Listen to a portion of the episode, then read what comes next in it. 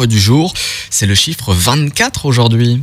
24 en 24e rang pour la France, mais de quel classement? Eh ben, le site Voucher Cloud a récemment publié la liste des 25 pays les plus intelligents de la planète. Et parmi ce classement, bah, la France se classe 24e. Alors, euh, ok, bah, c'est bien et pas bien. C'est bien et pas bien. Alors, on est avant-dernier dans ce classement on des est- on 25. n'est pas très bien dans le classement, mais au moins on fait partie du classement, c'est déjà pas mal. Exactement, pas de panique, il existe euh, environ 195 pays sur Terre, donc on est quand même plutôt bien noté. Pour établir son classement, le site s'est basé sur trois critères majeurs, le nombre de prix Nobel gagnés, la Ah. moyenne de, des QI d'un pays et les résultats scolaires de ses habitants. Mhm. Alors, il faut savoir que depuis euh, la création du concours en 1901, la France a remporté quand même plus de 62 titres prix Nobel. Ce- Ah, ce on, a, on a quelques personnes euh, comme ça qui nous sauvent. Exactement.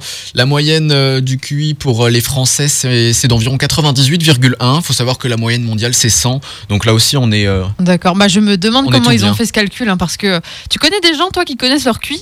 Absolument pas. Personne connaît son QI. Enfin, on fait jamais de test de QI, ou alors c'est jamais vraiment sûr. euh, Enfin, c'est.